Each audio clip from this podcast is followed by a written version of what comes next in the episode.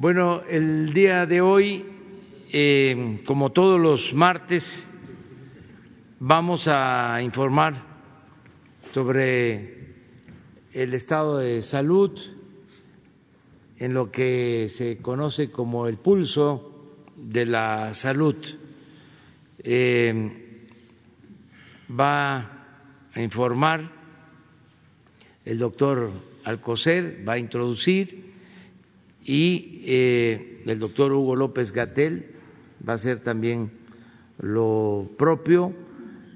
Eh, vamos a tener un informe de la Fundación Teletón, del apoyo que se está brindando, lo que se está haciendo de parte de esta fundación para ayudar a enfrentar la pandemia y eh, también eh, David León nos va a informar sobre el, huracán, los eh, efectos, todo lo que se hizo en Tamaulipas, en Coahuila, en Nuevo León y cuál es eh, la situación que prevalece. Entonces son los temas para el día de hoy. Vamos a empezar con el doctor Alcocer. Con su permiso, señor presidente. Muy buenos días. Me da gusto saludarlos nuevamente. Como se eh, ha dicho por el señor presidente, hoy en el pulso de la salud, a cinco meses de conocerse el primer infectado mexicano por el SARS-CoV-2. Presentaremos la actualización del informe técnico de la pandemia y como tema central vamos a llevar a cabo una presentación sobre la mortalidad, la mortalidad de COVID, que ha dado eh, un gran número, pero muy esperado de fallecidos, con todo el sentimiento que ello significa. Eh, hablar eh, de los fallecidos, de las muertes, es en sí de las raíces del pueblo, decía el poeta. Honrarlos, honrar a nuestros fallecidos en esta epidemia, es animar a los vivos, es ayudarles a todos ellos a prevenir, a prevenir realmente las, y a cuidar su salud.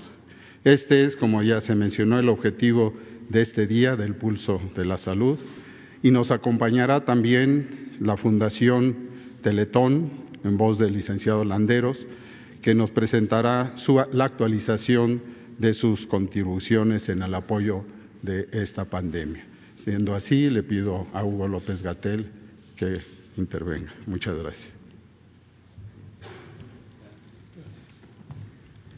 Con su permiso, presidente, buen día, secretario, canciller coordinador general, colegas de la Fundación Teletón. Fernando, buenos días. Muy buenos días tengan todas y todos ustedes. Vamos a enfocarnos a el informe técnico con la actualización más reciente que presentamos ayer por la tarde y como solemos hacer aquí en el Pulso de la Salud, vamos a identificar algunos de los temas de mayor importancia sobre lo que está ocurriendo con la epidemia y también vamos a comentar sobre uno de los elementos que ya está destacando el secretario de Salud, que es el tema de la mortalidad, qué la explica, por qué ha ocurrido y cuáles son los elementos de acción que se necesitan emprender para, más allá de COVID, tener un abordaje importante de estas causas, causas raíz. Si me pasan la primera, aquí tenemos la síntesis en una gráfica en forma visual que destacábamos en los eh, días recientes. En esta gráfica se muestra los casos confirmados en color eh, ocre, los casos sospechosos en color amarillo. Recordar que estos casos sospechosos son personas que tienen la enfermedad, que tienen los síntomas de la enfermedad, se les ha tomado una muestra para diagnóstico por laboratorio y durante algunos días se está en espera de ese resultado de laboratorio.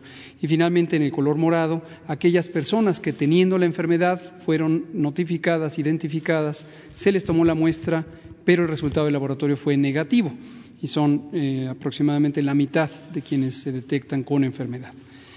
Una de las señales importantes a destacar en esta diapositiva es que por dos semanas consecutivas, la semana 28 y la 29, se ha tenido una disminución de la cantidad de casos que se registran al día.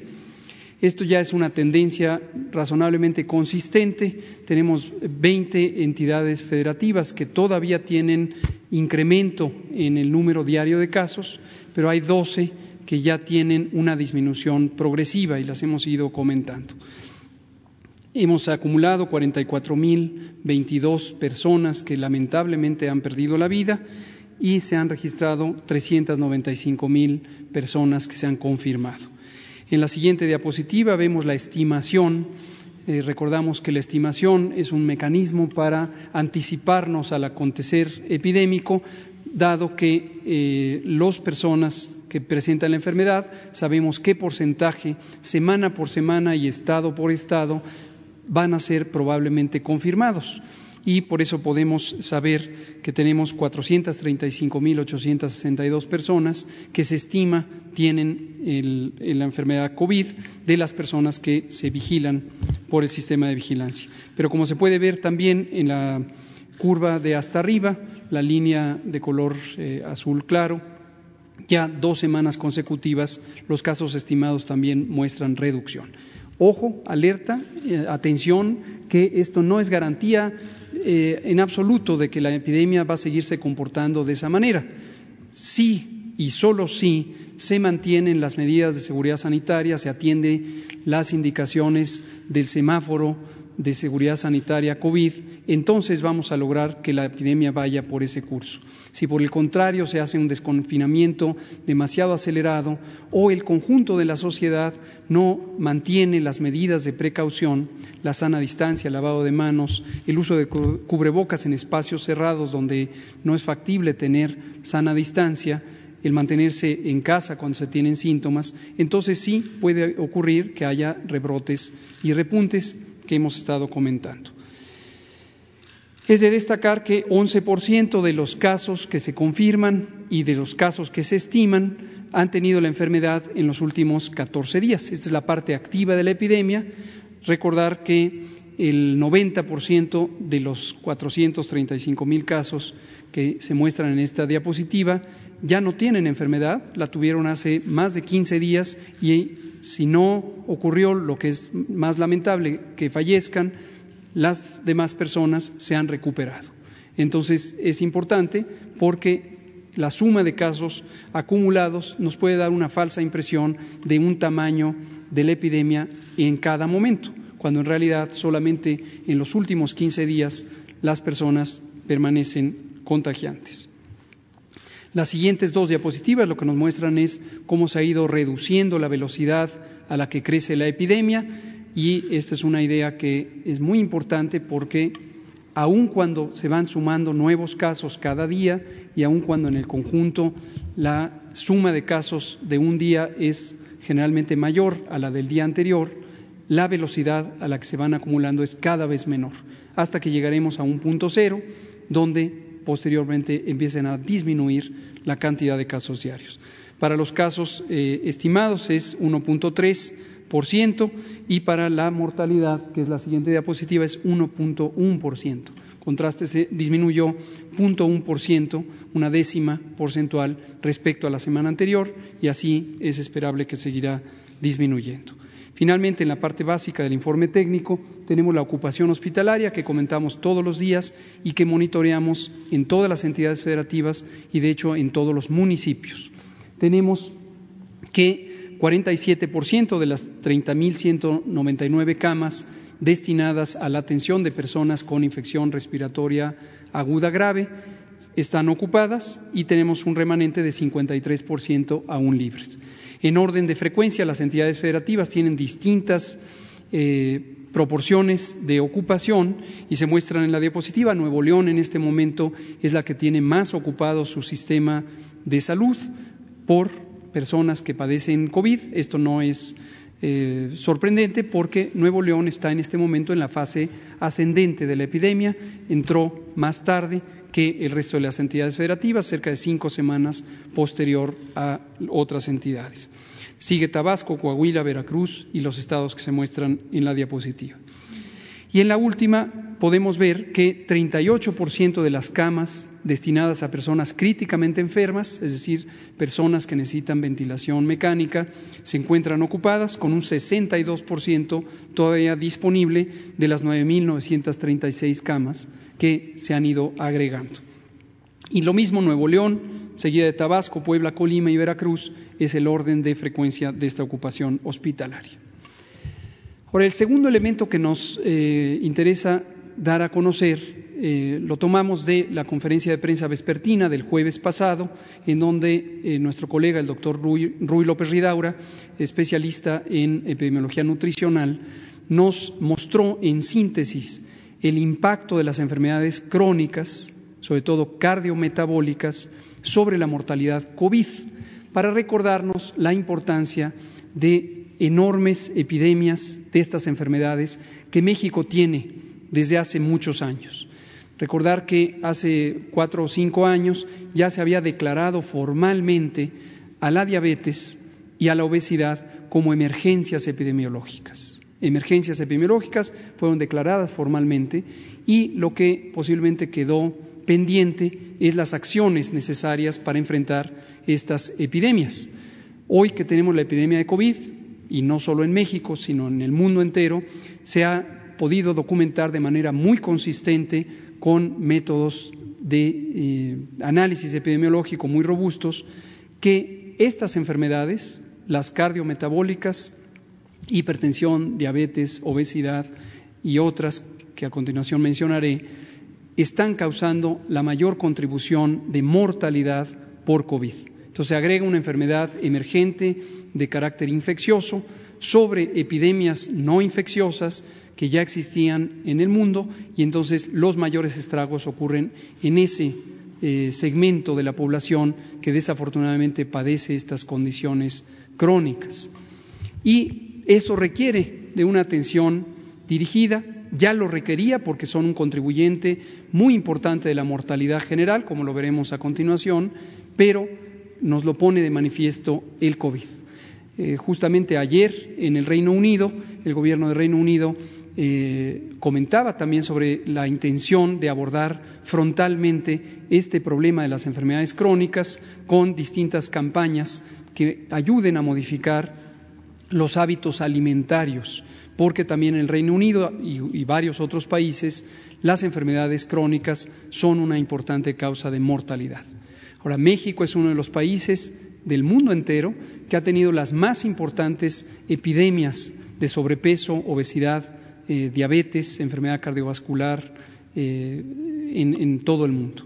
Hemos sido eh, por varios años ya sea el primero o el segundo de los países con las mayores prevalencias de obesidad y sobrepeso. Seguimos siendo el primer país en prevalencia de obesidad infantil con 35% de los eh, niños y adolescentes teniendo sobrepeso o bien obesidad. Primer país del mundo en la niñez y en la juventud.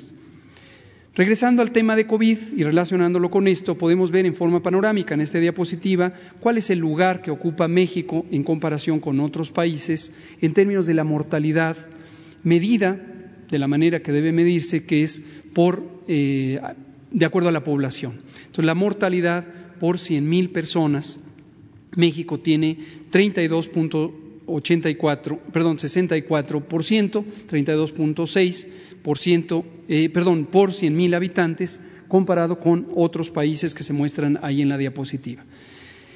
Esto es importante para poner en contexto cuál es la realidad mexicana. En todo momento las comparaciones tienen sus eh, elementos a considerar y obviamente en el caso de una enfermedad emergente tiene mucho que ver también con la velocidad a la que fueron ocurriendo las epidemias. Y hemos destacado una y otra vez y mostrado la evidencia correspondiente cómo fue crítico haber abordado esta epidemia de manera muy temprana con medidas masivas de mitigación que permitieron reducir la velocidad de los contagios. Y esto es el fenómeno que una y otra vez se ha mencionado de aplanamiento de la curva, es una comparación de la curva que hubiéramos podido tener, una curva epidémica con una gran cantidad de casos por día, no la tuvimos porque hicimos acciones de mitigación muy tempranamente y hemos tenido una epidemia lenta, pero desde luego larga, porque es la consecuencia de reducir la velocidad de los contagios. En la siguiente diapositiva lo que vemos es qué lugar ocupamos en América, todo el continente, no solo América Latina, sino todo el continente, y ocupamos el quinto lugar en mortalidad con este 32.6 por 100.000 habitantes. La mortalidad en México contrasta con la de otros países eh, vecinos. La siguiente. Ahora, regresando al punto de las causas de mortalidad, las causas que han propiciado la mortalidad, el impacto por COVID, es muy claro que tenemos una contribución importantísima de las enfermedades crónicas en el espectro de mortalidad. Dentro de las diez primeras causas generales de muerte documentadas por lo menos en los últimos 15 años, México tiene muy buenas estadísticas de mortalidad desde hace mucho tiempo, y la mortalidad, así como otras estadísticas vitales, las compila una autoridad independiente del gobierno, una autoridad autónoma, que es el Instituto Nacional de Geografía y Estadística. Y eh, sabemos que desde hace al menos 12 años la enfermedad cardíaca, la diabetes y los tumores malignos ocupan los primeros lugares, de hecho son en, la estadística más reciente, 2018, los primeros lugares. Y se muestra ahí 21% de enfermedad cardiovascular, 14% de diabetes y 12% de los tumores malignos. Estas tres enfermedades, a su vez, están relacionadas con hábitos de vida y con, eh, de manera particular, hábitos alimentarios. Lo que comemos nos está causando una contribución importantísima de este panorama epidemiológico.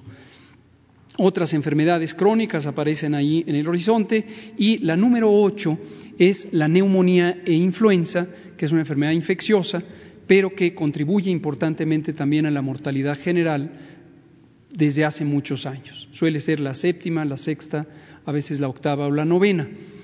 Es de destacar también que esta influenza y neumonía en parte es la mortalidad directamente causada por las infecciones respiratorias eh, agudas graves y en parte es la contribución también de las enfermedades crónicas porque el sustrato es el mismo, los antecedentes de las personas que lamentablemente fallecen por influenza y neumonía todos los años es exactamente lo mismo.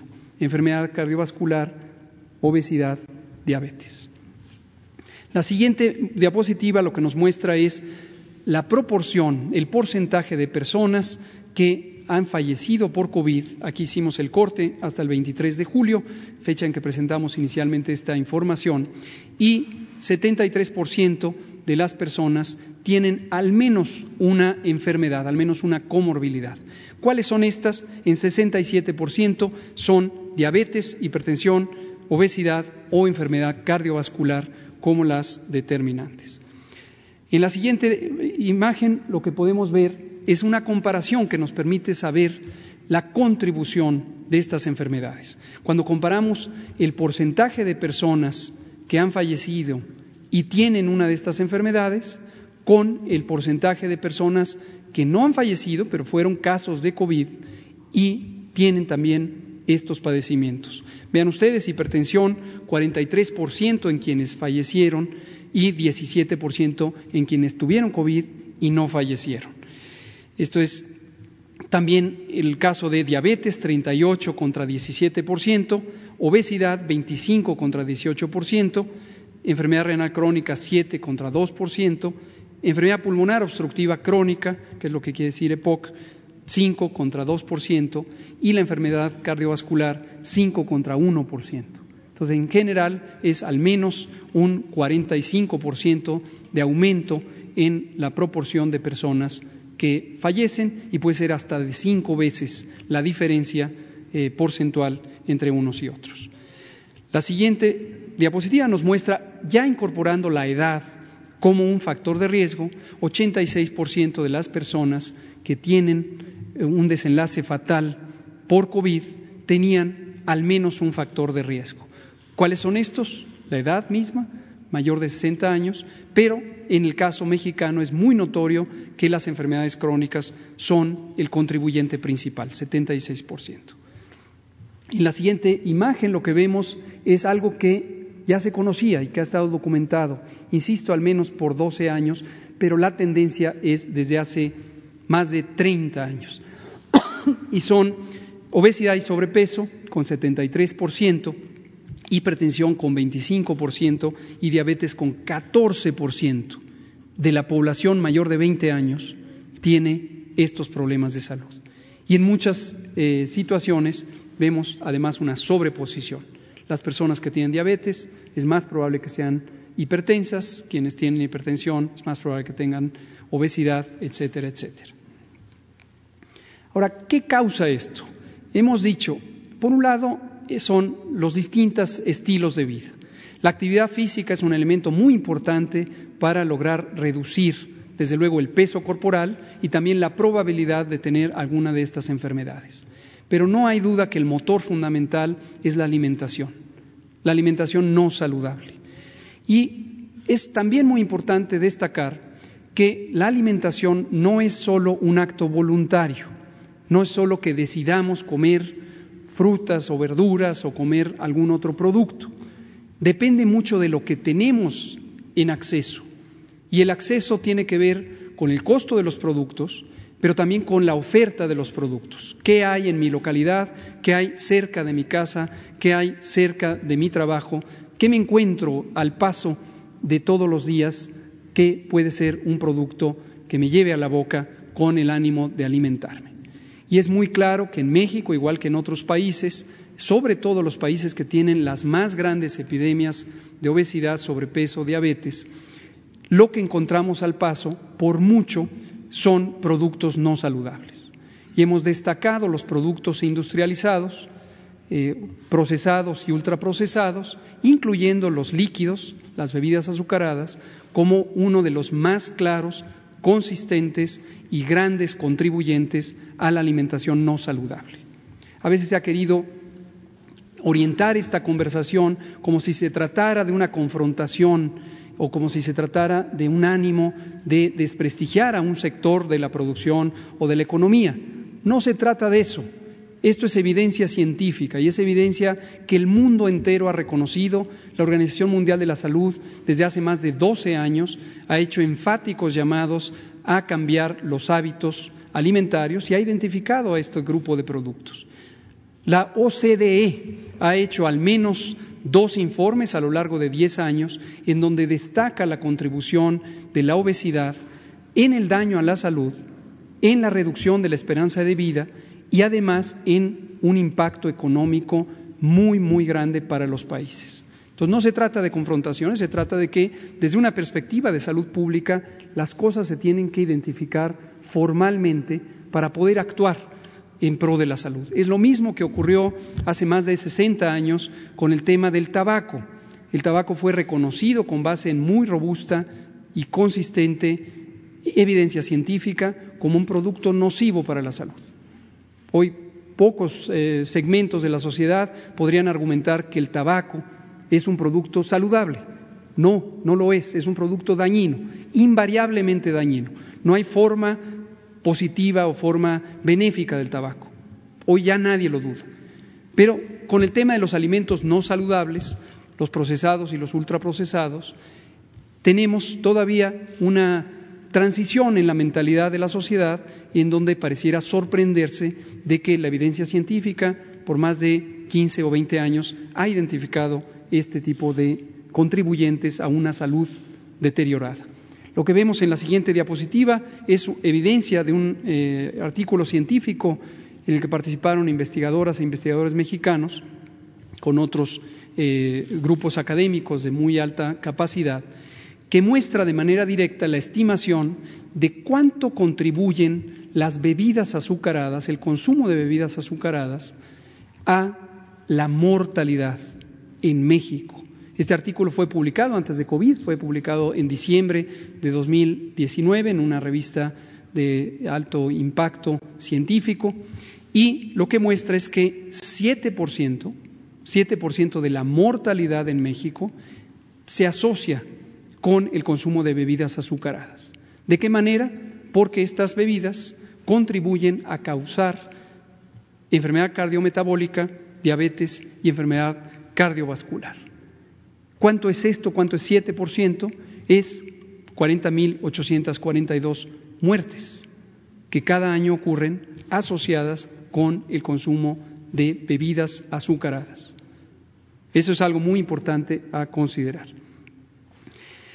Ahora, ¿qué estamos haciendo en el Gobierno de México para enfrentar esto? Justamente y conociendo que otros gobiernos eh, recientes habían identificado formalmente esto como una epidemia, como una emergencia epidémica, tanto la diabetes como la obesidad, decidimos concretar las intervenciones que deben ejecutarse.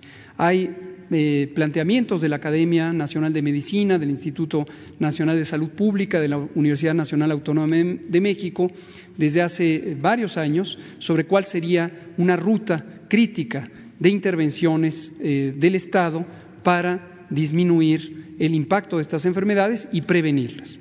Entonces, el 14 de febrero de 2019, el doctor Alcocer, secretario de Salud, estableció, junto con otras eh, instituciones, el Grupo Intersectorial de Salud y Alimentación, se llamaba así en ese momento.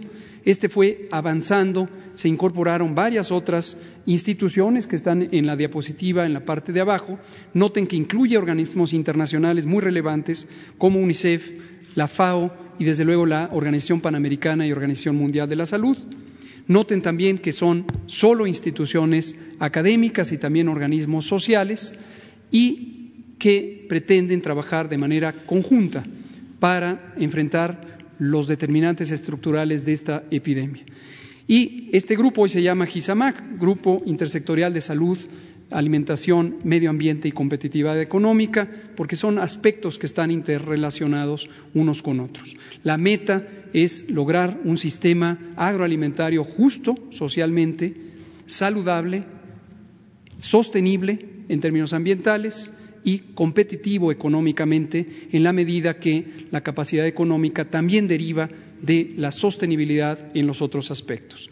Y lo segundo es transformar nuestro sistema nacional de salud.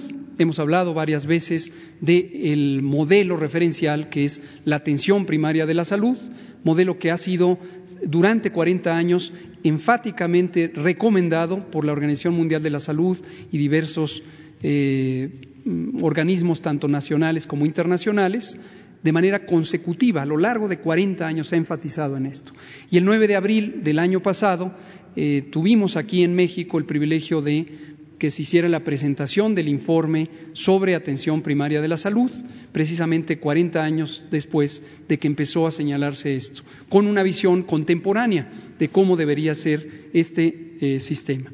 Y en la última diapositiva quiero mostrarles ya intervenciones concretas que están articuladas con base en esta visión de Estado sobre políticas de salud eh, relacionadas con lo demás. La meta general es lograr una alimentación saludable, pero como enfatizamos, eso no depende solamente de persuadir a las personas que decidan tener otro modelo de alimentación, depende de transformar las condiciones que le permiten o no a las personas tener acceso a los productos saludables. Y es de destacar la biodiversidad que tiene México, que brinda un potencial enorme, enorme para tener productos eh, de alimentación autóctonos que son muy ricos en sus características nutricionales y que podrían facilitar que en México tuviéramos en el plato una alimentación saludable a precios razonables eh, y que nos permitieran cambiar nuestro modelo de alimentación. La primera de estas intervenciones fue la política de los etiquetados eh, frontales de alimentos, los etiquetados claros, que empiezan ya formalmente el primero de octubre en todos los productos procesados para alertar a los consumidores y consumidoras sobre el exceso de sal, el exceso de azúcar, el exceso de grasas y el exceso de calorías, que son los cuatro componentes fundamentales que en exceso contribuyen con la mitad de la mortalidad en México. Muchas gracias.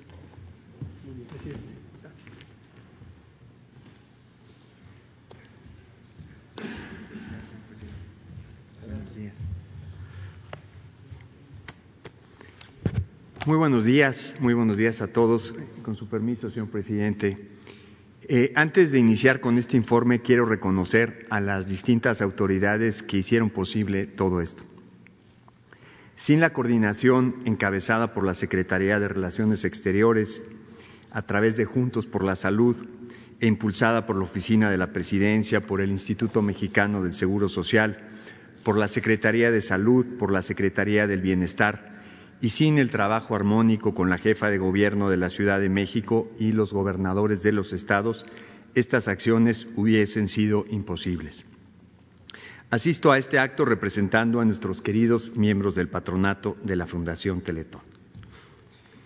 El pasado 12 eh, de mayo hicimos cuatro compromisos y este es el informe sobre estas cuatro acciones. La primera que es el ADN de la Fundación Teletón, es la atención a las personas con discapacidad, que es sin duda un compromiso eh, de vida.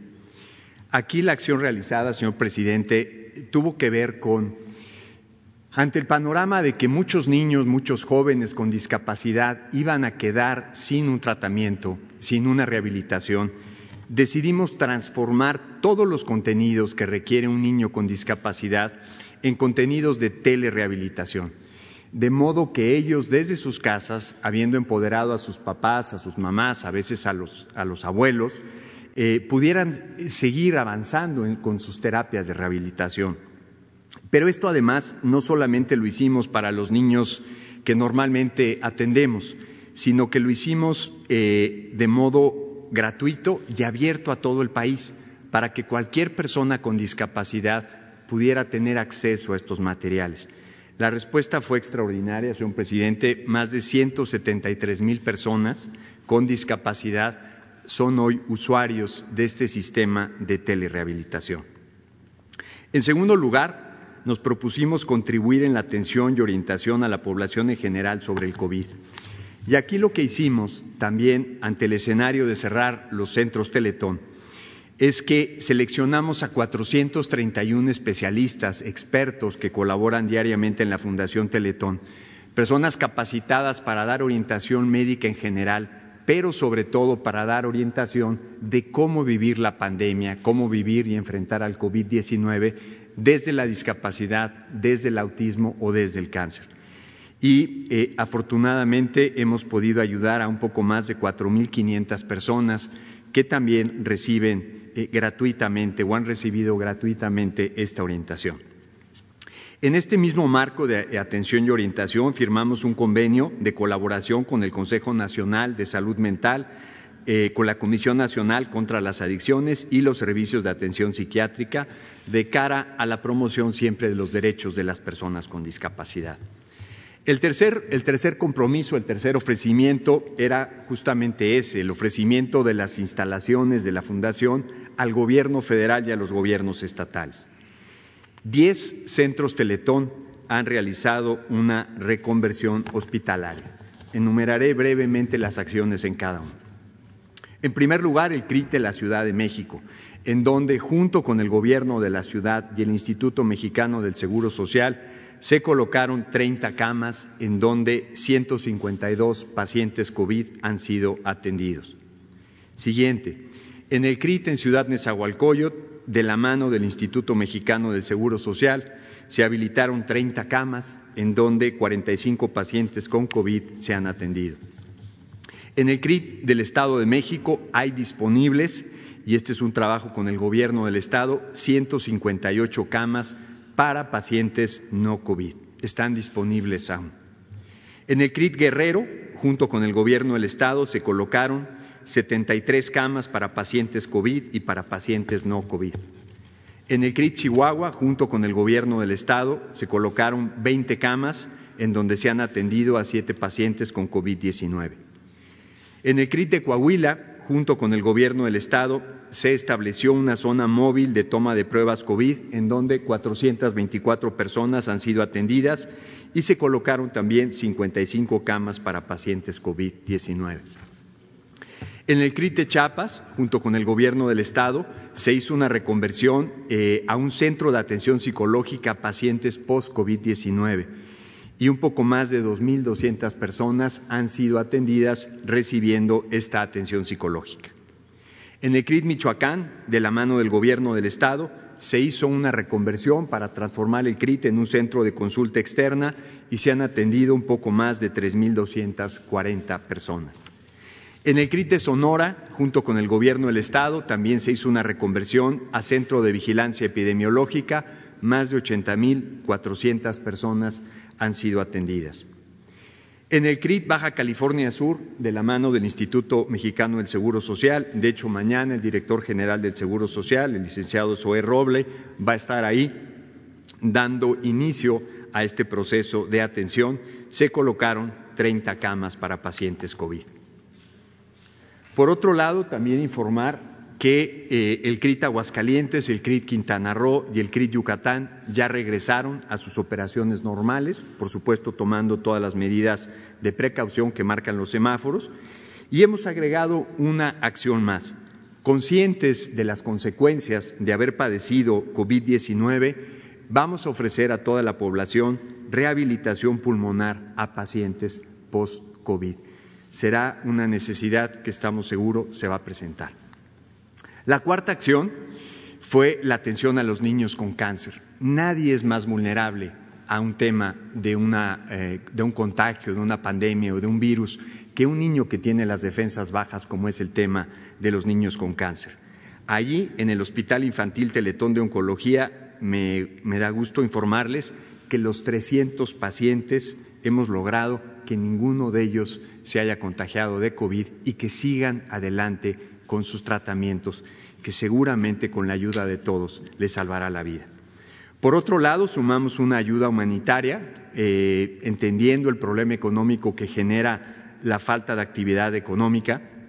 Se han entregado más de 12.600 despensas con el apoyo de los miembros del patronato. En resumen, señor presidente, lo que se ha hecho desde ese día 12 de mayo es lo siguiente. Eh, 173.235 terapias vía telerehabilitación, 4.584 personas atendidas vía consultas o asesoría eh, telefónica, 396 camas agregadas a la atención, 204 personas atendidas en los CRITs reconvertidos, 424 personas eh, se han realizado pruebas COVID, eh, personas con sospecha. 5.507 consultas presenciales en los CRITs de Michoacán y de Chiapas. Más de 80.000 personas en personas eh, en seguimiento epidemiológico. Los 300 niños del Hospital Infantil Teletón de Oncología libres de cualquier contagio. Y un poco más de, de 12.676 personas recibieron una despensa.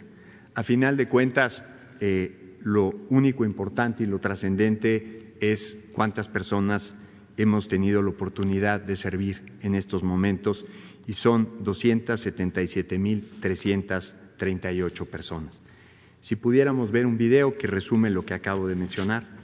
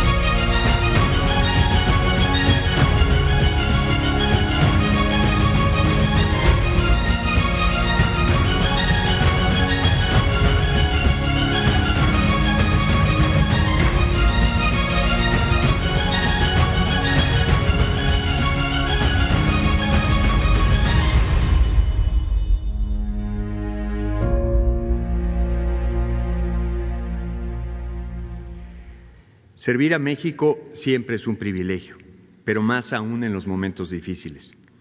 Hay una virtud que se impone siempre, pero más en los tiempos que vivimos, y esa virtud es la lealtad, la lealtad al país. Lealtad que significa compromiso, presencia y sobre todo gratitud. Es una virtud callada, pero trascendente, indispensable, porque es incondicional. La lealtad es la virtud del amor presente. Y quienes hemos construido Teletón, en este valor creemos y por eso hacemos lo que hacemos. Por ello que continúe la reconversión no solo de los edificios y de las instalaciones, sino de las mentes y de los corazones de todos. Gracias a todos los miembros del patronato por su inquebrantable compromiso. Gracias a todos nuestros patrocinadores. Gracias en especial a todos los niños con discapacidad por enseñarnos que la única discapacidad es pensar que hay imposibles. Teletón es el fruto de la generosidad de millones de mexicanos, porque nos mueve México. Donadores que muchas veces, contra viento y marea, por más de 23 años, pusimos de pie una obra, pero sobre todo pusimos de pie el corazón de miles de niños mexicanos. Y hoy, hoy nos honra sumarnos a poner de pie a miles de mexicanos que lo necesitan. Por ello, sobre todo, gracias a todos los donadores, mexicanos amorosos, constantes, orgullosamente tercos cuando se trata de dar y de servir. Gracias, señores gobernadores de los estados y jefa de gobierno de la Ciudad de México. Gracias, señor presidente, por la oportunidad de sumarnos en el rescate de la vida de miles de mexicanos. Como lo dijimos el 12 de mayo, Querido México, va de regreso todo lo que nos has dado, todo lo que has construido. Muchas gracias.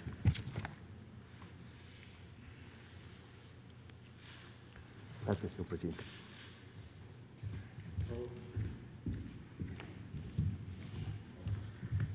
Muy buenos días a todos. Con su permiso, eh, señor presidente, como ustedes eh, bien saben, estamos en plena temporada de ciclones tropicales y lluvias que arrancó el 15 de mayo, terminará el 30 eh, de noviembre.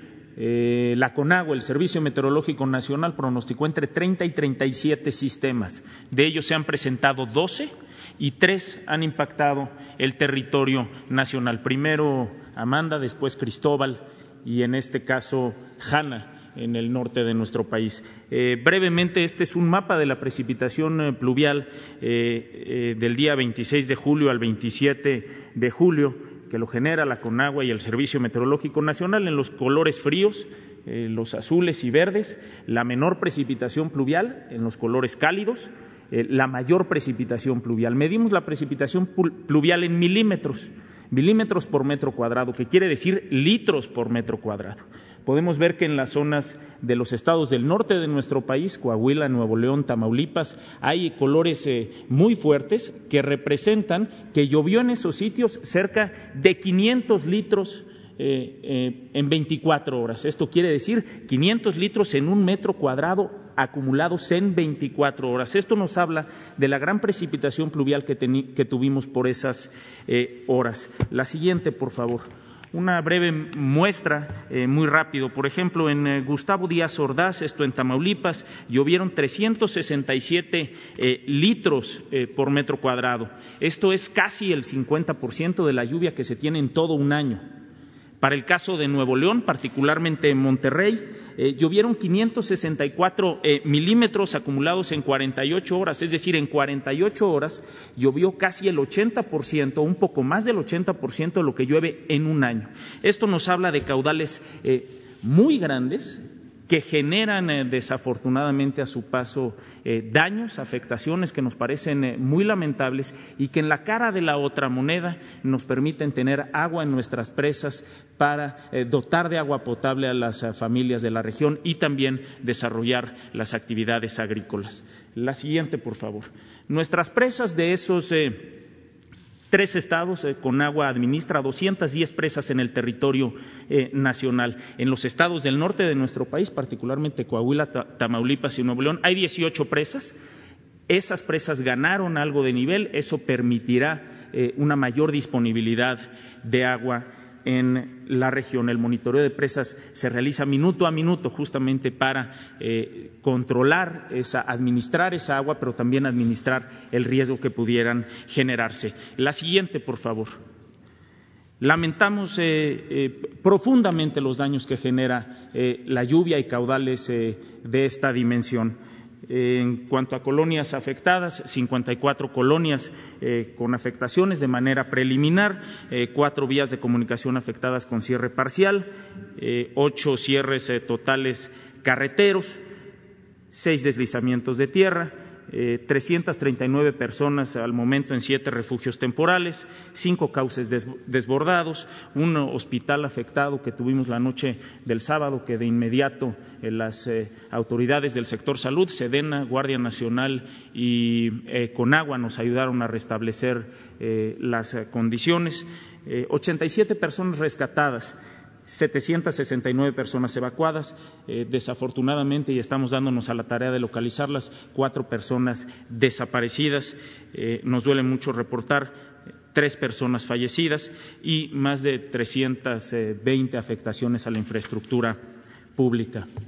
La siguiente, frente a este riesgo, frente a estos eh, grandes caudales de lluvia, nuestros eh, extraordinarios servidores públicos, en coordinación con los gobiernos municipales, los gobiernos estatales, grupos eh, de voluntarios, aquí el extraordinario despliegue de nuestro plan, plan DN3E de la Secretaría de la Defensa Nacional. La siguiente, por favor, el despliegue de nuestro plan Marina la siguiente, el despliegue del plan de la Guardia Nacional. La Guardia Nacional eh, tiene un plan de apoyo a la población que se está desplegando también en el territorio para atender a las familias. La siguiente, por favor nuestros compañeros de Conagua con sus brigadas de atención, sus CRAES y sus PIAES en el territorio para lograr eh, eh, desalojar el agua de las zonas inundadas y restablecer el servicio de agua potable. Y nuestros compañeros electricistas que tienen un extraordinario desempeño para restablecer infraestructura y el servicio en la energía eléctrica. Más de 12 mil efectivos de todas estas eh,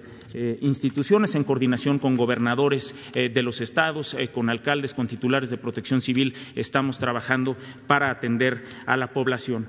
La siguiente, por favor, la Cancillería. Ustedes saben que Hanna, un ciclón tropical que tocó tierra en eh, la costa este de los Estados Unidos como huracán categoría 1 y afectó de manera importante el eh, territorio norteamericano. La, Secretaría de Relaciones Exteriores, a través de su red eh, consular, ha dispuesto una serie de servicios para atender a nuestros paisanos que pudieron haberse sufrido alguna afectación en el territorio de Estados Unidos. Por último, comentar, hemos hecho un monitoreo permanente de los ciclones tropicales, particularmente Hanna, pudimos hacer un alertamiento desde el día 20 a todos eh, los involucrados en el Sistema Nacional de Protección Civil. En este momento llueve en muchas partes del territorio. Es muy importante respetar las recomendaciones de la autoridad. Antes de la lluvia debemos resguardarnos. Si no nos sentimos seguros en nuestras viviendas, debemos acercarnos a nuestros sistemas municipales y estatales de protección civil. Durante la lluvia, bajo ninguna circunstancia transitar. Eh, hablaba yo de 87 rescates. Muchos de ellos son vehículos en los cauces de los ríos, personas que arrastró la corriente. Esto quiere decir que tomamos una decisión inadecuada, inapropiada durante la lluvia. Durante la lluvia no hay que transitar, no hay que cruzar el cauce de un río, ni en una bicicleta, ni en un vehículo, ni confiar en nuestros animales y montarlos para cruzar el cauce de un río. Es arriesgar nuestra vida y es arriesgar también la vida de los eh, socorristas que tendrían que ir en nuestro auxilio. Y después de la lluvia, a regresar con mucho eh, cuidado a casa. El Sistema Nacional de Protección Civil continuará trabajando de manera permanente para atender todo el territorio, pero de manera muy particular a estas tres entidades de nuestro país que han sufrido el impacto del ciclón tropical Hanna. ¿Sería cuánto, presidente? Bueno, pues esta es la información general. Vamos a abrir. Los dos.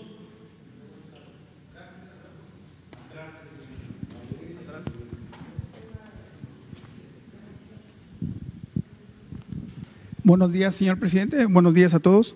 Este, mi nombre es Alberto Marroquín Espinosa. Vengo corresponsal de Jaime Farías Informa desde Cancún y desde Querétaro Frecuencia CAT y desde mi canal de YouTube es Ahora AM. Presidente, existe un gran riesgo en el país por la falta de inmunidad para proteger la libertad de los legisladores este, para hablar y votar en el Congreso. En Querétaro, por ejemplo, en el gobierno de estatal que preside el, señor Francisco Domínguez Servién, existe persecución política a legisladores y presidente municipal. Le pongo tres ejemplos nada más que ha, acontecido en estos últimos dos meses. Eh, a pesar de contar con fuero, fuero el diputado federal este, eh, Jorge Luis Montes Nieves ha sido objeto de esta, de, esta persecución, incluso ha sido, fue detenido y, teniendo fuero, ¿no? Fue detenido por la Policía Estatal en el municipio de Ezequiel Montes. Dos veces lo han detenido por defender los derechos de otras personas que él ha, intercedido por ellos, ¿no? Aún así lo han detenido, a pesar de que se ha, comprobado que él eh, se ha, manifestado que es diputado federal y aún así existe esa persecución. Y en el caso, por ejemplo, también eh, la diputada local Paloma Arce Islas de Morena también ha sido objeto de esta persecución ahí en Querétaro, porque también se le ha denunciado por actos anticipados de campaña, siendo que actualmente en el gobierno estatal de Querétaro se ha dado mucha difusión y se ha, repartido muchas despensas a nombre del municipio, incluso con nombres de, funcionarios este, estatales. También hay otro caso que ha sido muy grave ha sido el caso de la presidenta municipal de Ezequiel Montes, Elvia Montes, misma que también se intentaron eh, la policía estatal del estado tomar la policía de ahí y obviamente violando todos los derechos y garantías del municipio, ¿no? que debe ser autónomo. Eso es lo que ha estado ocurriendo en Querétaro. Y aquí la pregunta es, presidente, este, sobre todo en el caso de Querétaro, desde noviembre de 2016 ya no hay fuero constitucional, eh, fuero para los este, diputados y funcionarios este, estatales. Y usted siempre ha promovido la parte de que no, tengan fuero, pero se dan esos, este tipo de casos en algunos estados del país porque tiene, no, hay fuero, entonces hay mucho hostigamiento. Y actualmente en, eh, en, el Congreso Federal está la iniciativa para que se les quite el fuero, el fuero a todos los legisladores federales. Y aquí la pregunta es que si considera usted eliminar o, quitar o bajar la, la, propuesta de que se les quite el fuero a, los legisladores federales para evitar este tipo de, situaciones en el país. Esa sería la primera pregunta. La segunda pregunta, presidente. Este, también la promoción turística en el país ha sido, se ha visto afectada este, enormemente y se desapareció el Consejo de Promoción Turística en México.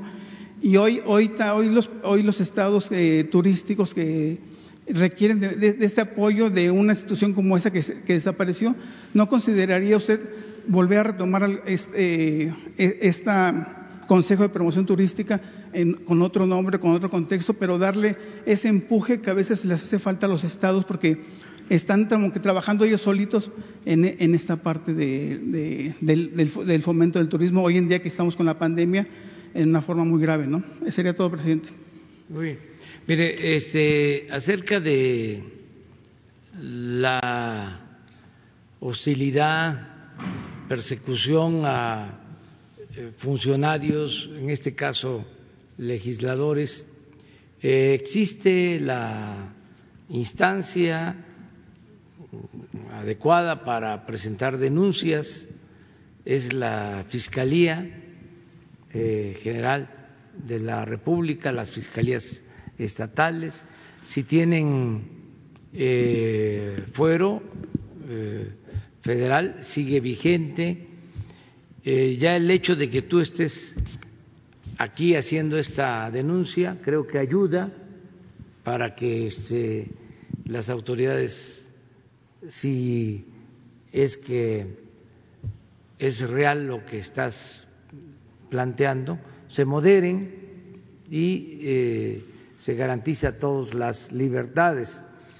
Eh, acerca del fuero, eh, está vigente porque no han aprobado las iniciativas que enviamos para quitar el fuero. voy de nuevo a enviar eh, la iniciativa, mejor dicho, ya volví a enviar la iniciativa para quitar al fuero al presidente de la República, porque eso fue lo que este, generó la supuesta inconformidad o falta de aprobación en el Congreso de que eh, no se quiso eh, incluir a los legisladores. Entonces yo tengo un compromiso que hice en campaña de quitar el fuero eh, al presidente, que el presidente pueda ser juzgado por cualquier delito, igual que cualquier otro ciudadano, porque desde hace muchos años, desde la Constitución de 1857, quedó establecido de que el presidente solo puede ser juzgado por eh, traición a la patria. En la Constitución del 17, inclusive se quitó eh, lo que eh, estaba establecido de que también al presidente se le podía juzgar por delitos electorales y se quitó eso, em, ahí surge el sistema presidencialista, entre otras eh, decisiones que se tomaron, y se dejó que solo podía ser juzgado por traición a la patria. Queremos modificar esto en la Constitución, quitar eh, estos eh, fueros, estos privilegios y que el presidente pueda ser juzgado como cualquier otro ciudadano.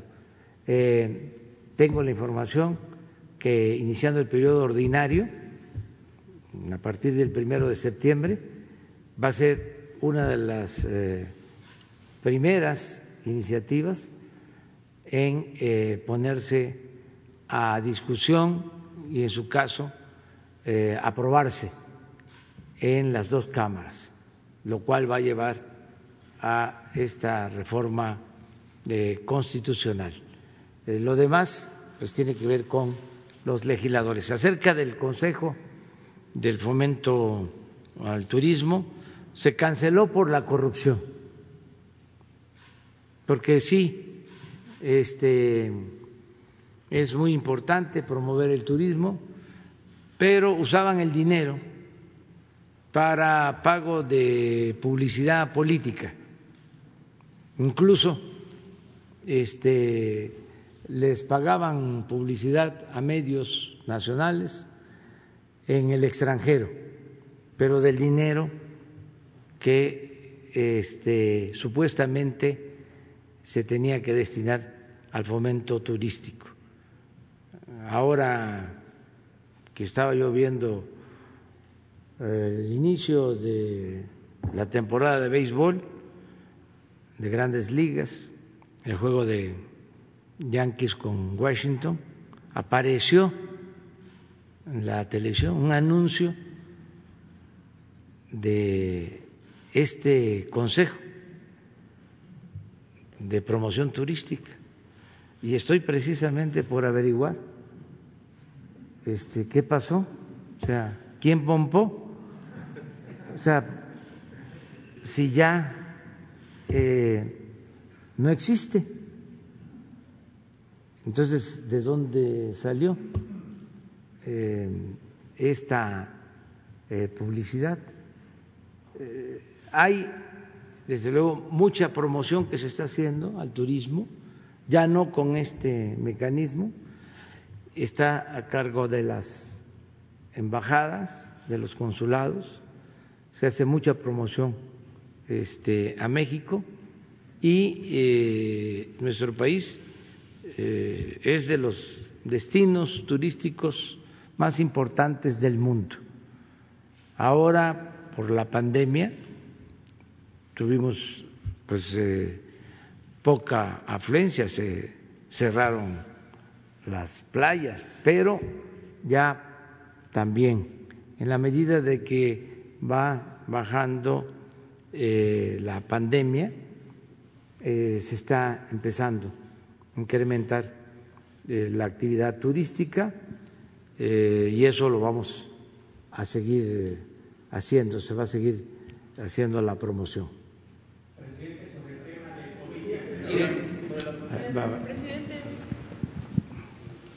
Hola, presidente, varias preguntas. Eh, primero, eh, ¿qué mensaje les manda a aquellas personas que la verdad no le están pasando bien después del paso eh, de Hanna en Coahuila, en Nuevo León, en Tamaulipas? Y también si ya hay alguna intención de, los gobernadores o algún gobernador ya ha solicitado alguna declaratoria de emergencia o por lo menos ha, ha hecho el anuncio. Si ustedes tienen algún reporte y si quiere ahorita les sigo preguntando. Sí, hemos estado pendientes desde el inicio de esta tormenta desde que entró del Golfo de México por Texas, le hemos estado dando seguimiento. Eh, David León eh, se trasladó a Coahuila, ¿no? A Coahuila, estuvo por allá en una gira, este, y eh, se echó a andar el plan de N3 el plan Marina, estamos apoyando, ayudando. Fue muy fuerte eh, esta tormenta.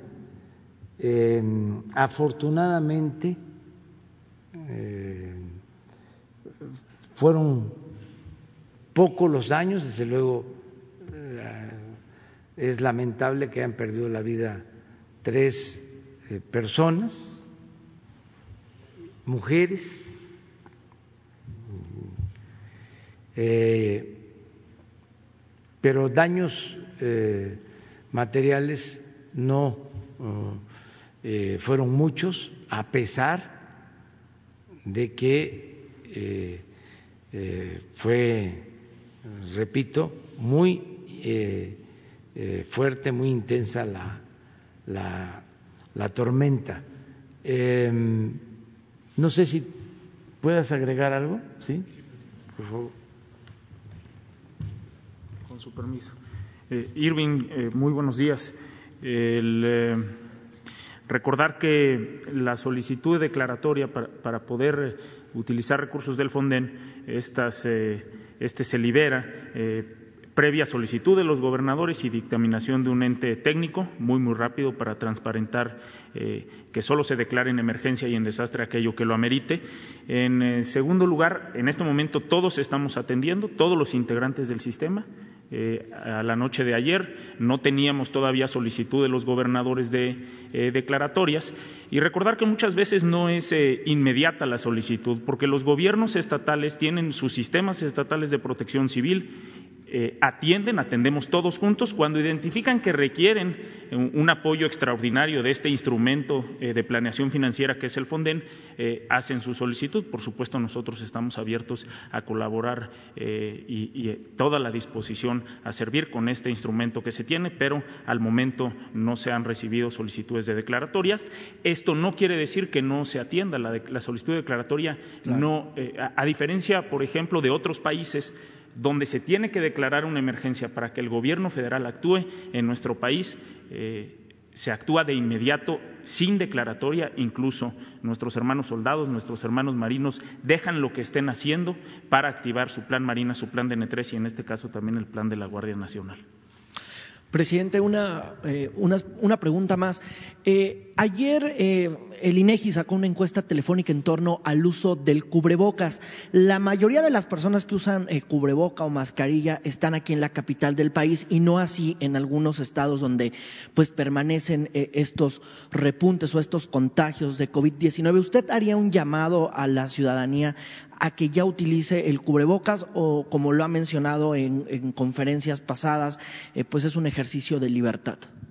Yo tengo este mi consejero para este tema y para todo lo que tiene que ver con eh, la pandemia. Y aquí está, es Hugo, a ver. Ándele, ya salió el consejero. No soy este, todólogo. Con mucho gusto, mucho se ha inquietado algunos segmentos de la población sobre este tema del cubrebocas. La imagen que está en pantalla es la más reciente declaración del director general de la Organización Mundial de la Salud, el doctor Tedros Ghebreyesus. Y esto que está en el texto eh, es la postura que ha tenido el Gobierno de México y es la que le hemos recomendado al presidente a lo largo de la pandemia.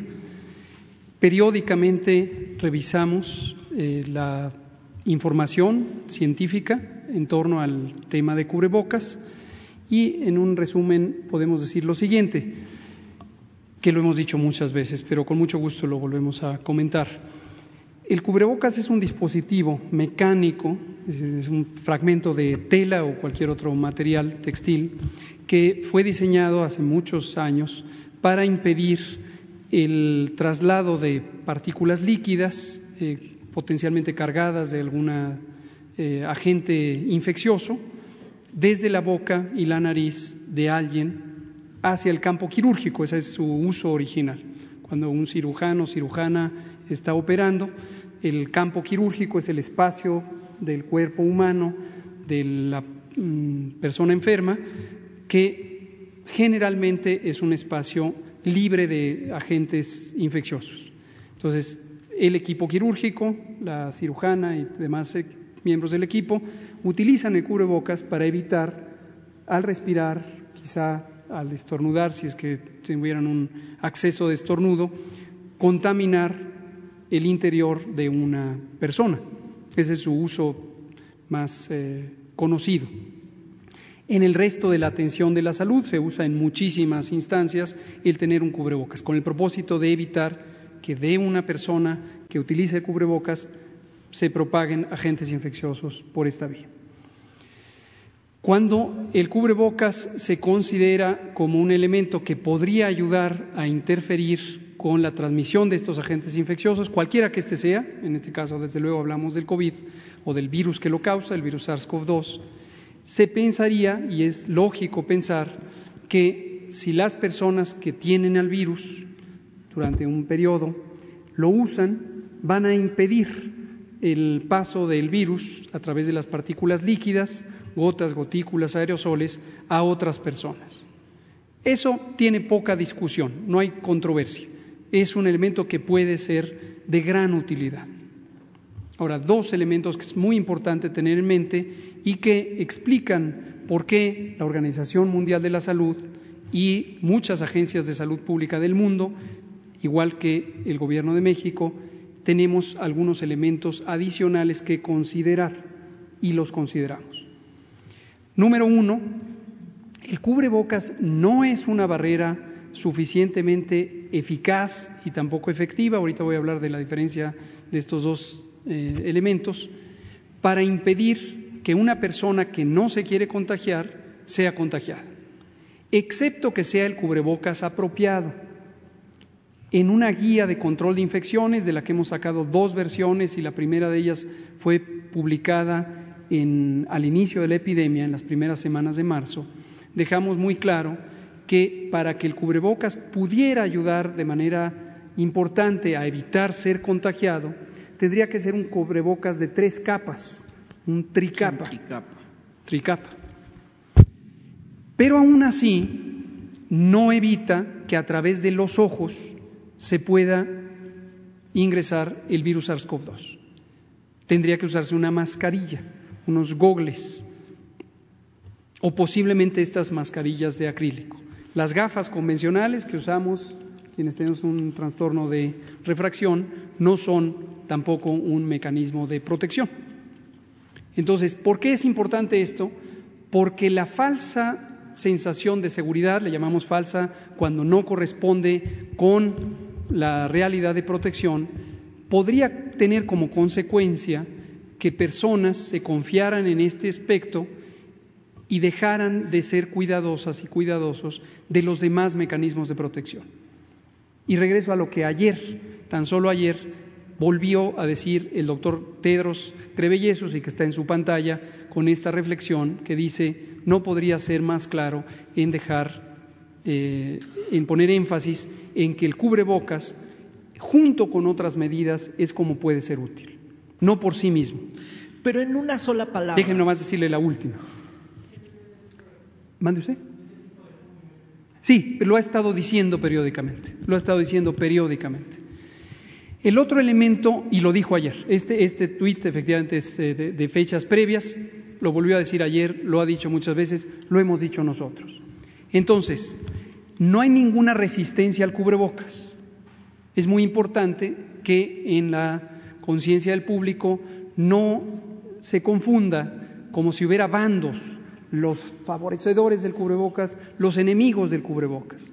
Nos hacía un poco de eh, nos daba curiosidad hace unas pocas semanas un periódico Circulación Nacional que ponía fotos de mandatarias y mandatarios del mundo y parecía compararlos en términos de una medida, eh, desde luego una vez más mm, mal utilizada sobre el número de personas fallecidas en cada país, sin considerar el tamaño poblacional y todo lo que hemos dicho, y los ponía como si fueran dos bandos, como si el cubrebocas fuera una bandera Pensarlo así es una distracción, es una confusión, no se trata de bandos.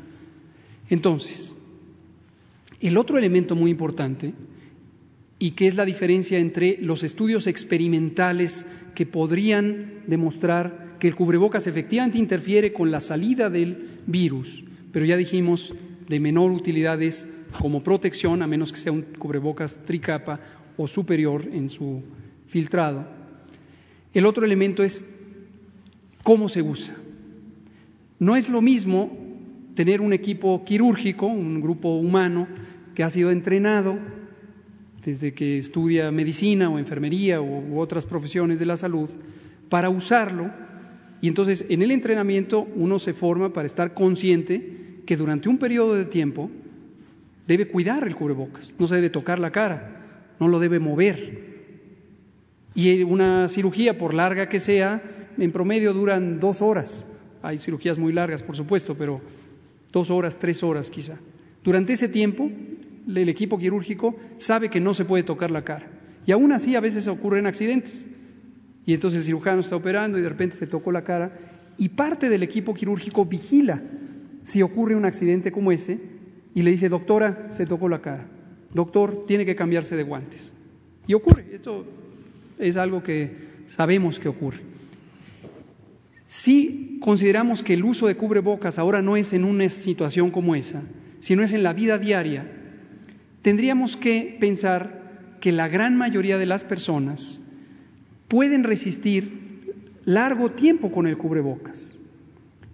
Y es muy poco probable que eso ocurra, porque el cubrebocas usado en la vida diaria nos va a llevar Ustedes lo pueden ver, salgan a la calle y véanlo, a que nos cansemos de él, nos pica, nos da comezón, nos arde, nos acalora, y al rato lo traemos de gargantilla, lo traemos de sombrero, nos lo quitamos, está colgando de una oreja, lo tocamos, y eso ya es inadecuado y le quita su utilidad o le resta significativamente su utilidad.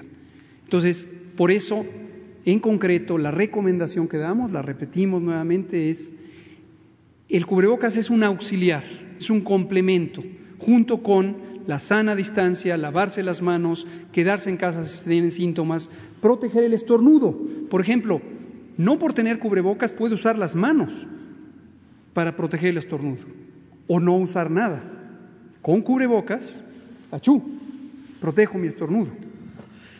Y por eso la recomendación es usarlo en los espacios cerrados donde no puedo hacer eso, el transporte público, eh, salones muy pequeños, etcétera. Así como estoy, como está el presidente hace un ratito, como estamos en este foro de las mañaneras o las sesiones vespertinas, la contribución que pudiéramos hacer a los contagios es significativamente pequeña. Entonces el gobierno federal nunca eh, lo va a convertir en una obligación, aunque los gobiernos estatales lo hagan. Esto que dice, y si me permite un minuto más, presidente, esto es también muy importante. Gracias por preguntarlo. Lo hemos dicho también muchas veces. Cuando el gobierno mexicano diseñó las intervenciones de prevención y control, usando los principios generales del control de infecciones, la literatura científica más actualizada, y también relevante del momento y que todos los días la revisamos, decidimos tomar que el sujeto de la acción no sean las personas, no sean las personas. ¿Por qué razón? Porque si el sujeto de la acción son las personas en lo individual, entonces tendríamos que ejercer coerción, que puede ser desde una acción administrativa, multar a una persona, arrestar a una persona. Esas son escenas que hemos visto en el mundo y que hemos visto en el país. Y consideramos desde el inicio, y así está formalmente asentado en el acuerdo del secretario de Salud el 31 de mayo, establecimos tenemos que tener un cuidado especial de los derechos humanos. Por cierto, la Comisión Interamericana de los Derechos Humanos recientemente adoptó una resolución enfática sobre la protección de los derechos humanos de las personas que padecen COVID-19. Entonces, es muy peligroso en un contexto de ansiedad social, legítima, natural, esperable, que se focalice en la persona la acción extraordinaria de salubridad general. A diferencia de eso, el gobierno mexicano decidió que no fueran las personas, sino las circunstancias que hacen que las personas tengan que, en, ese, en el caso de la jornada de sana distancia, salir al espacio público. ¿Cuáles son esas circunstancias? Trabajo, escuela y, en general, vida pública. Y recordarán que eso lo dijimos una y otra vez y sigue siendo el planteamiento. Si suspendemos temporalmente trabajos, si suspendemos temporalmente escuelas como siguen suspendidas, si, si se suspenden los espacios públicos, entonces no necesitamos ejercer coerción sobre las personas. Pero con las personas, con el conjunto de la sociedad, sí podemos utilizar la persuasión, el convencimiento. Y por eso hemos agradecido múltiples veces y felicitado al pueblo de México, porque está demostrado con evidencia que hemos logrado reducciones de la movilidad pública semejantes a las que lograron otros países, incluyendo los países europeos, que sí ejercieron la coerción del Estado. Y es simplemente porque las personas, por convencimiento, y esperamos que en parte por tener información y no desinformación, se persuadieron de protegerse a sí mismas y proteger a su comunidad. Entonces, el cubrebocas, insisto, no tenemos nada en contra del cubrebocas, la evidencia científica muestra que puede ser un auxiliar, pero si se vuelve el, enfoque principal, el centro de la acción, entonces ocurre, como lo hemos visto, no es una especulación, ha ocurrido, ustedes lo saben, que entonces la acción gubernamental se focaliza sobre el presunto culpable, que es la persona que no trae el cubrebocas. Por esa Entonces no se convertirá en obligatorio, es una sugerencia, pero ustedes nunca lo van se a obligar. Se recomienda, si lo podemos recomendar con mucho gusto para todas aquellas personas que están inquietas de que no hemos hecho la recomendación, se recomienda el uso de cubrebocas, particularmente en los espacios cerrados, en los que es difícil mantener la sana distancia, como una medida complementaria de las demás. Sana distancia, lavado de manos, protección del estornudo, quedarse en casa si se tienen síntomas y acudir prontamente a atención médica si se padece COVID, aun cuando este no haya sido aún demostrado por laboratorio. Gracias. Muchas gracias. Presidente, nada más robarle un comentario sobre la audiencia que va a tener esta mañana Emilio Lozoya. Pues perdón, Eh, bueno, no, no, pues es que es el tiempo, ¿no? Sí, sí, sí. Entonces, Adelante, le- adelante. le Adelante. déjeme eh, tomarme unos segundos, nada más preguntarle, presidente, si le puedo robar un comentario en torno a la audiencia agendada eh, para esta mañana con Emilio Lozoya. Usted, pues, ha, ha hablado del tema aquí en la mañanera. Bueno, creo que es un caso importantísimo que va a ayudar mucho, repito, a que se destierre la corrupción de México, que es nuestro propósito principal. Varias veces lo he hecho y lo voy a, a repetir ahora.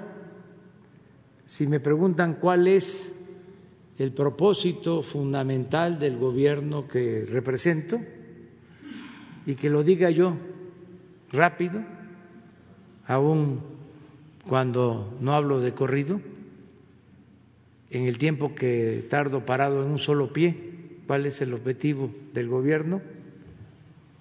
Acabar con la corrupción. Ese es el objetivo principal. Tiene una explicación, ya la he dado durante mucho tiempo. Estoy absolutamente convencido de que es el principal problema de México.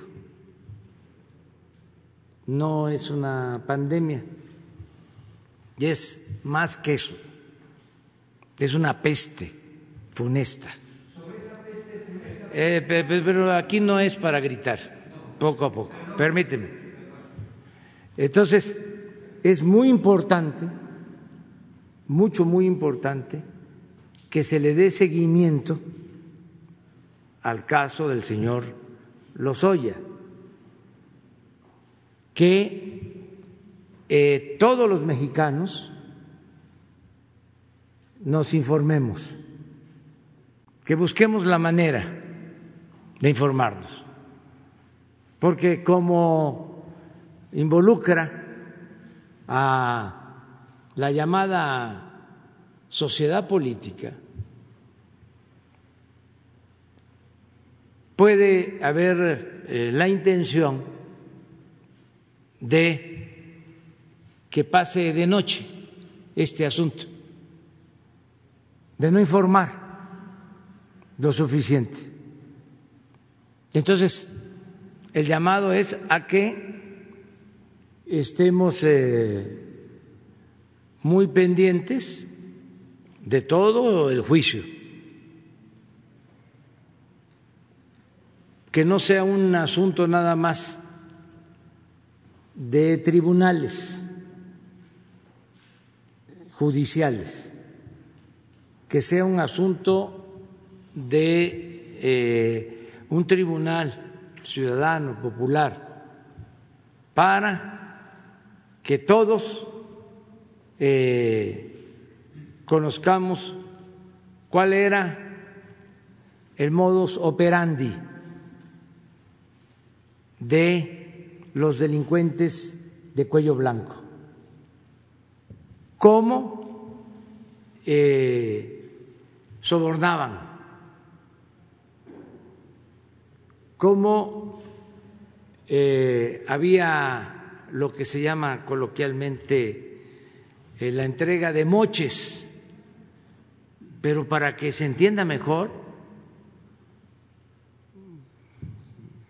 con la idea de que eh, se sepa bien cómo se entregaban estas mordidas. aunque se podría decir tarascadas, pero la gente eh, sabe más de mordidas. Sin embargo, nos tenían eh, acostumbrados a hablar de eh, mordidas eh, con referencia a lo que se le entregaba a un funcionario público menor, a un agente de tránsito, a un oficinista. Esa era la mordida. los grandes atracos no se conocían, eh, no se sabía nada, no se hablaba de eso. Ya hemos dicho varias veces de cómo hasta se eh, premiaba o se reconocía a los corruptos, se les eh, consideraba muy hábiles, astutos que sabían aprovechar la oportunidad para hacerse grandes con la riqueza mala vida. Entonces, por eso es muy importante este juicio,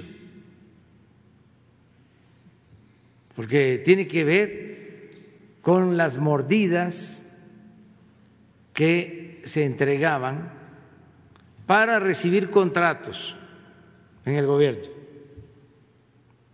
contratos que afectaban la hacienda pública,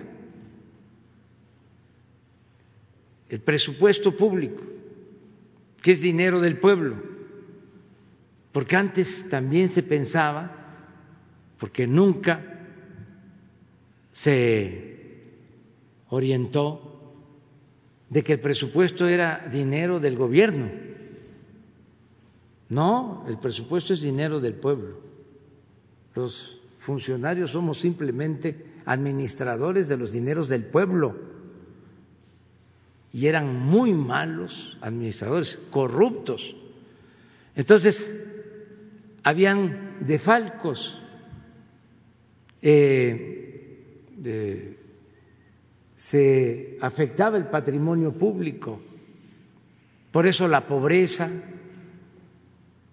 por eso la desigualdad, la corrupción en México es la causa principal de la desigualdad económica y social. Unos cuantos se apoderaban de lo que era de la mayoría del pueblo. Esa es la corrupción. Entonces, en este caso, eh, se entregaban eh, moches, mordidas para contratos, todo esto que pasó con la empresa Odebrecht y el colmo es que se compró la llamada reforma energética. Es decir, se sobornó, se le dio mordida a los legisladores para que se aprobara esa reforma que nos hizo daño que no benefició en nada al país. Al contrario, produjo pérdidas de miles de millones de pesos, deudas a la hacienda pública. Imagínense, por esa reforma se impusieron los gasolinazos. ¿Cuánto significó de pérdida para la economía popular? ¿Cuánto salió de los bolsillos de los mexicanos? ¿Cuánto costó eh, esa reforma? ¿Cuánto se tenía que pagar de más de luz? ¿Durante cuánto tiempo? cómo eh, se cayó la producción en Pemex,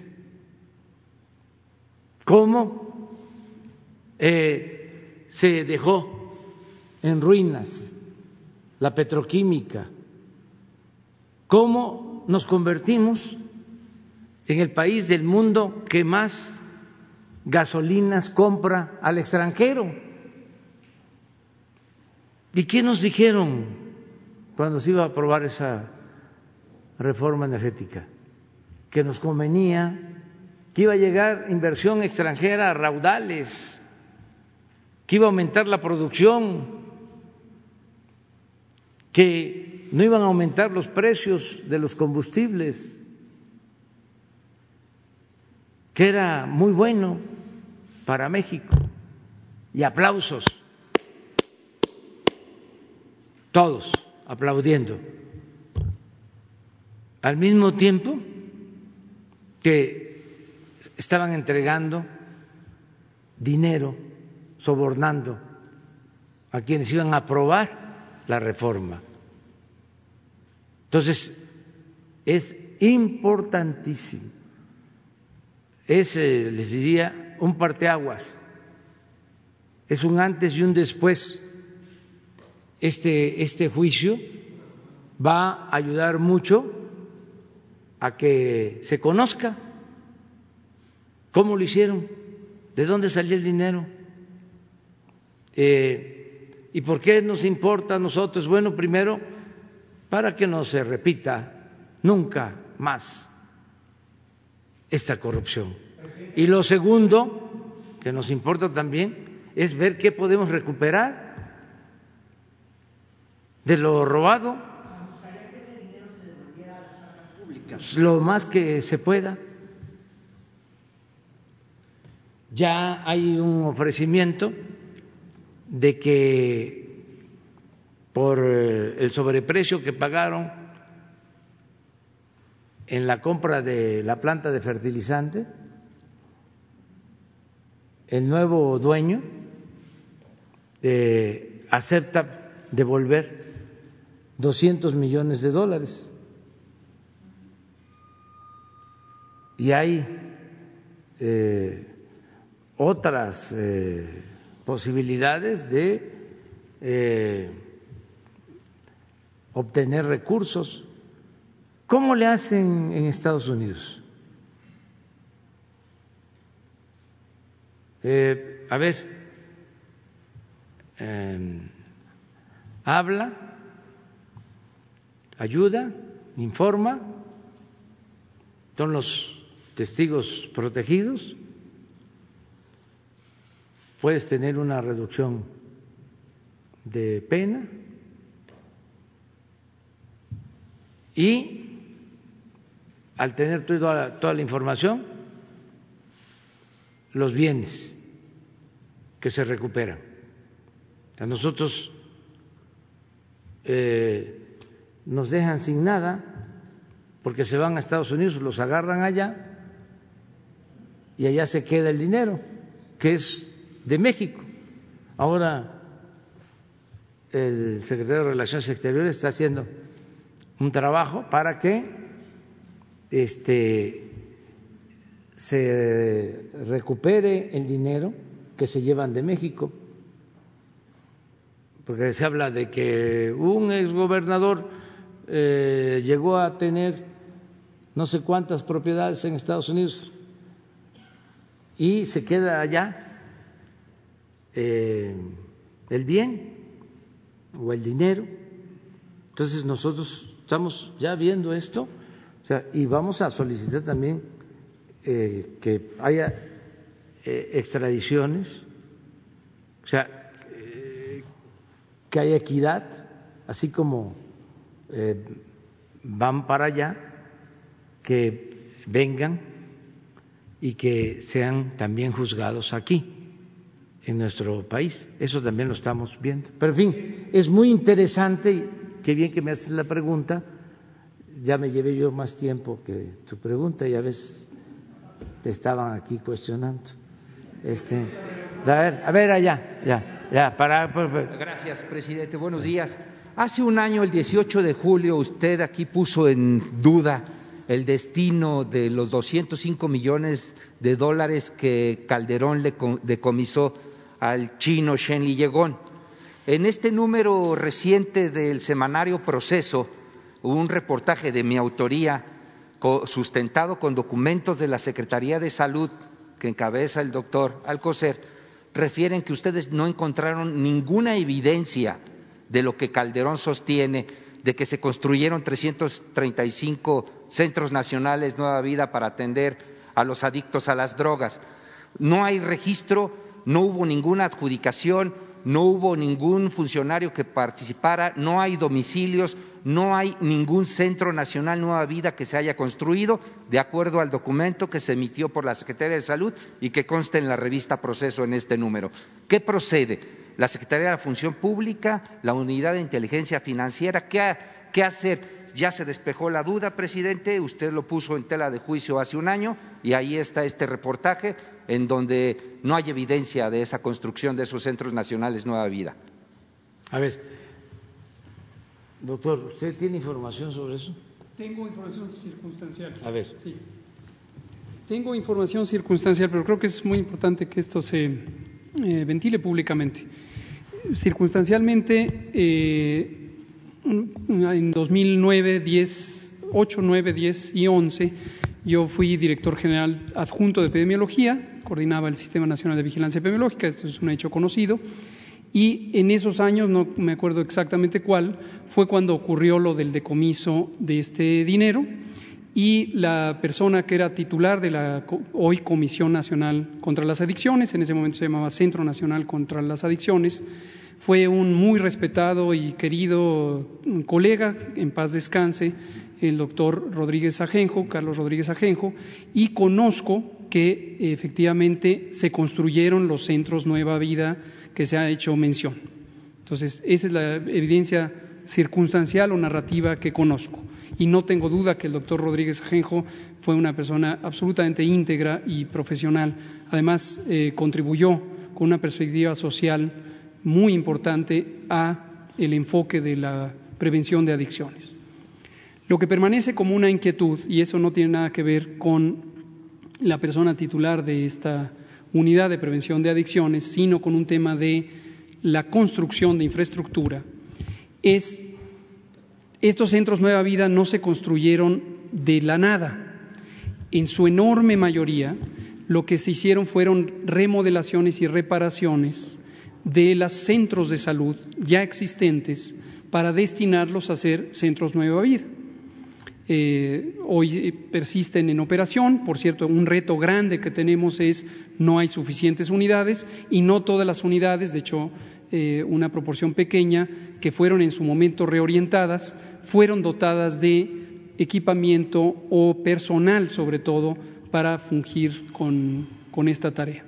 Entonces, es lo que conocemos y eh, justamente se está buscando evidencia sobre los contratos de construcción y remodelación, sobre la, eh, quién autorizó los permisos de construcción, cuánto costó las remodelaciones, etcétera. Eso es lo que.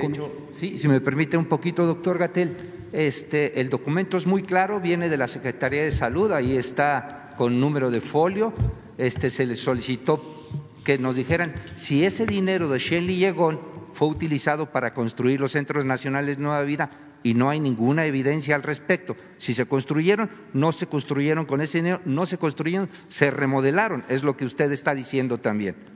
Justo, exactamente eh, coincido en esa perspectiva eh, y no es desafortunadamente el único caso en donde eh, hemos buscado evidencias documentales del proceder en administraciones previas y no se encuentran los correspondientes archivos. Tampoco le consta entonces que se haya usado ese, esos Así es, por eso digo y lo puedo decir como, todas las demás cosas con toda tranquilidad, lo que conozco como una evidencia circunstancial, narrativa, eh, tuve ese privilegio de convivir con el doctor Rodríguez Ajenjo, como menciono, y dejo absolutamente claro que él no tiene o tuvo que ver nada con eso porque no estaba en su, sus atribuciones eh, y toda la parte administrativa que, a la que correspondió en su momento el definir y decidir el uso de los recursos y potencialmente su aplicación para construcción o remodelación de centros de salud es donde hemos buscado información sin encontrarla. Gracias.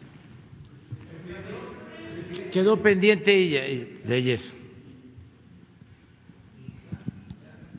Buenos días, presidente. Muchas gracias. Lo que le preguntaba yo ayer acerca de por qué fue que se canceló el contrato que se había otorgado para la instalación de cajeros automáticos del Banco de Bienestar y si fue porque encontraron alguna irregularidad. No tengo la información este, completa, pero sí vamos a, informar eh, cuál fue el motivo de la cancelación. Eh, no estamos eh, permitiendo nada eh, irregular y todo lo que indica que no hay una práctica transparente o que hubo influyentismo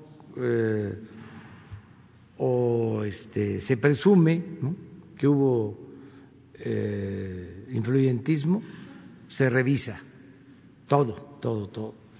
Eh, el gobierno es grande, eh, tiene muchas áreas, pero siempre nos eh, enteramos de todo y estamos muy pendientes. Hay que ver cuál fue el motivo y se informa sobre la cancelación de este contrato. Presidente, y si me permite otra pregunta acerca del caso de Lozoya, eh, quería preguntarle qué opina que la administración pasada intentó archivar la investigación en contra de Lozoya. Bueno, eh, yo tengo otra información. Eh, presentaron en la administración pasada eh, una denuncia. Creo que lo hicieron de Hacienda y también de Pemex en la administración pasada, pero no se le dio curso, inclusive hasta la misma Comisión de la Transparencia habló de que no se podía dar a conocer el expediente, pero están eh, vigentes las denuncias que se hicieron en la pasada administración. Esa es la información que yo tengo. Dos denuncias este, sobre el caso de Odebrecht. Em, era tanto el escándalo que eh, se tuvo que proceder en la pasada este, administración. Sí existen las denuncias. Em, sería cosa de que se preguntara a la Fiscalía, pero son denuncias hechas en la pasada administración. Desde luego no se dio este, el seguimiento ni eh, hubo resultados.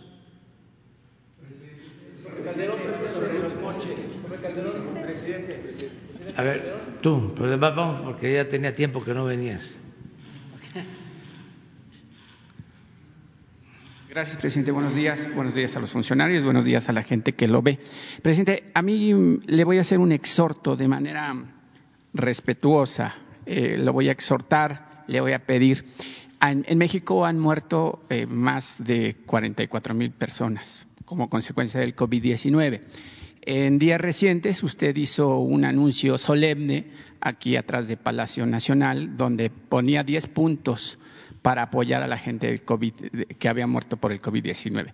Yo quisiera exhortarle de la manera más respetuosa que a través de esta trinchera donde usted da todos los días su mañanera, guardáramos un minuto de silencio por los caídos del COVID-19, si me lo permite, y a continuación le hago dos preguntas más.